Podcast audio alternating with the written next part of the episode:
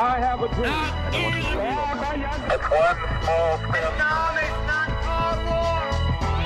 Analisando o discurso.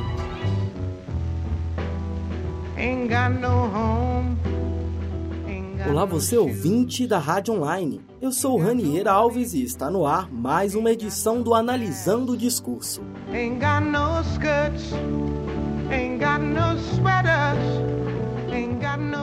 Em que planeta encontra-se a revista Veja? Em frente à atual crise institucional, moral, financeira e política enfrentada pelo Brasil nos últimos tempos, agravada pelos recorrentes escândalos de corrupção, a revista Veja, a qual carinhosamente eu trato de peleja, me lança uma matéria que traz como título Marcela Temer, bela, recatada e do lar um dia após o espetáculo trágico-cômico que foi a votação do processo de impeachment da presidente Dilma Rousseff no dia 17 de abril de 2014. Dos meus filhos, dos meus amigos do Solidariedade, esse povo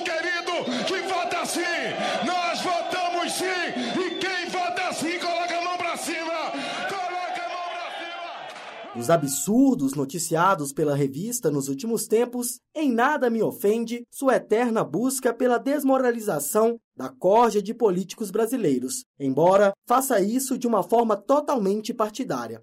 A mim pouco importa. À medida que estes pobres inocentes se tornam vítimas de seu próprio veneno, a mentira. Deputado Paulo Maluf, do PP. Senhor presidente, o meu voto é sim. Mentira essa, diga-se de passagem, grande especialidade de nossos parlamentares. Eu, antes de querer falar que o assunto é uma armação, eu quero desmentir e comprovar o fato como eu estou comprovando aqui. Não há um ato é, da minha parte que causasse o benefício que está sendo colocado. Pelo contrário, os meus atos são contra esse tipo de benefício. Mas o que de fato enojou-me profundamente foi o discurso misógino, machista, retrógrado e pretensioso ao qual se propôs a revista Peleja com tal matéria.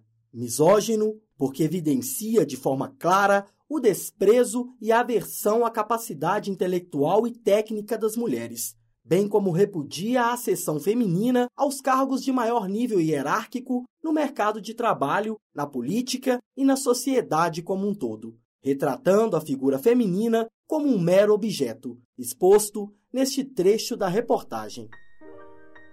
Bacharel em Direito, sem nunca ter exercido a profissão, Marcela comporta em seu currículo vitae um curto período de trabalho como recepcionista e dois concursos de Miss no interior de São Paulo, representando Campinas e Paulínia, esta sua cidade natal. Em ambos, ficou em segundo lugar.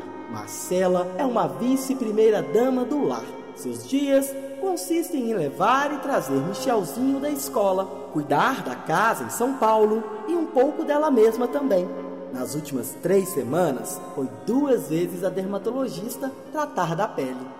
Machista, porque retrata a figura feminina como um ser incapaz, completamente dependente dos homens, submissa a toda e qualquer figura masculina, chegando ao cúmulo de reduzir as mulheres a um mero espectro de seus parceiros, das magnânimas e soberanas criaturas do cromossomo X, o que se observa neste patético trecho da reportagem.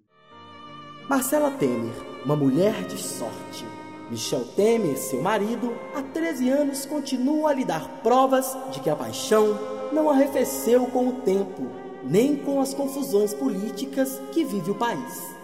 E, em cujo epicentro ele mesmo se encontra. Há cerca de oito meses, por exemplo, o vice-presidente de 75 anos levou Marcela, de 32, para jantar na sala especial do sofisticado, caro e badalado restaurante Aquarius, em São Paulo, blindada nas paredes, no teto e no chão, para ser a prova de som e garantir os segredos dos muitos políticos que costumam reunir-se no local. A sala tem capacidade para acomodar 30 pessoas, mas foi esvaziada para receber apenas Mar e Mi, como são chamados em família. Lá, protegido por quatro seguranças, um na cozinha, um no toalete, um na entrada da sala e outro no salão principal do restaurante, o casal desfrutou algumas horas de jantar romântico sobre um céu estrelado, graças ao teto retrátil do ambiente.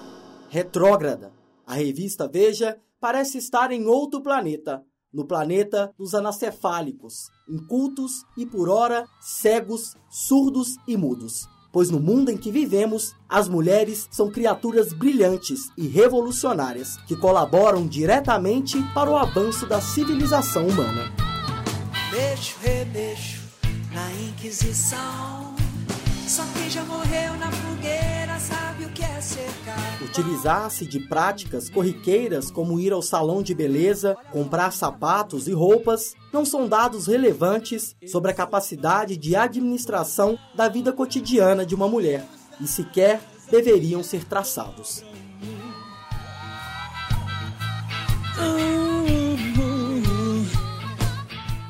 Tenho, por exemplo, todas as imagens que vi de Marie Curie ela sempre me pareceu bela, recatada e do lar. Entretanto, isso não a impediu, por meio de suas pesquisas e experimentos, de encontrar dois novos elementos químicos, o rádio e o polônio, nem de ser a primeira pessoa laureada duas vezes com a maior honraria no campo técnico científico, o Nobel de Física em 1903 e o Nobel de Química em 1911.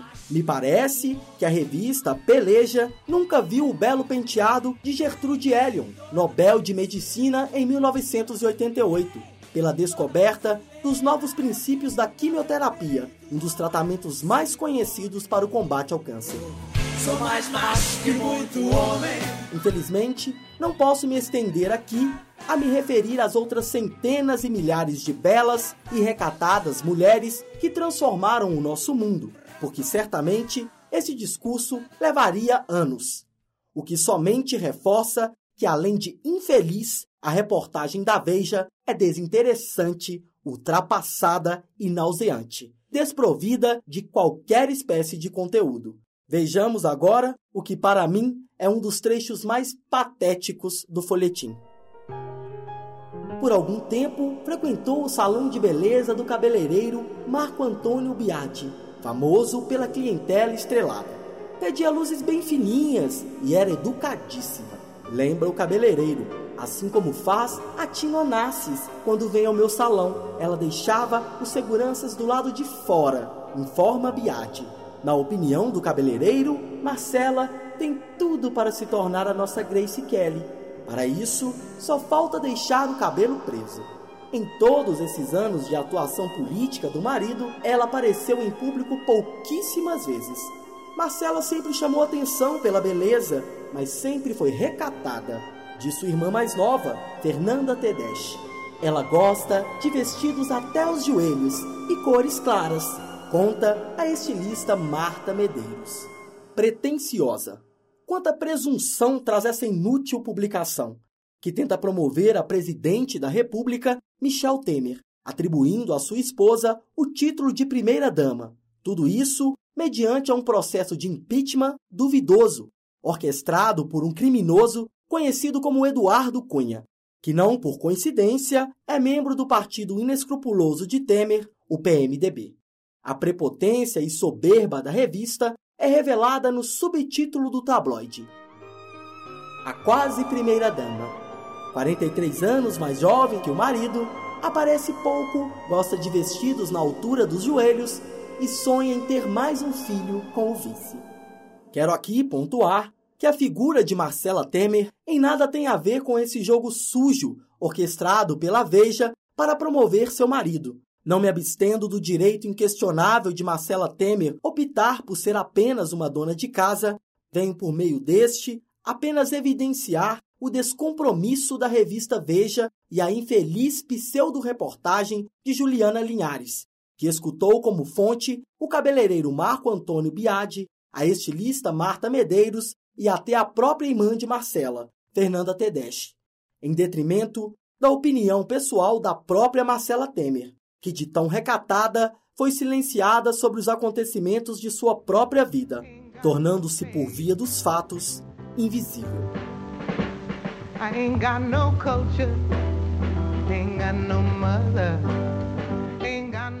Como dito na última linha do texto de Juliana Linhares, Michel Temer é um homem de sorte.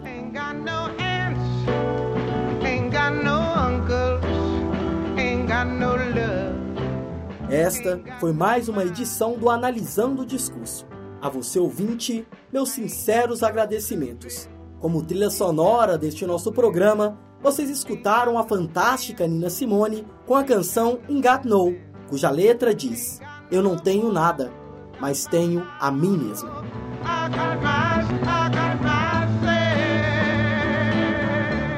E como reflexão a todos nós, gostaria de proferir as palavras de Maya Angelou, escritora e poetisa norte-americana e também a primeira mulher negra a ser roteirista e diretora em Hollywood. Você pode não controlar os eventos que acontecem com você, mas você pode decidir não ser rebaixado por eles.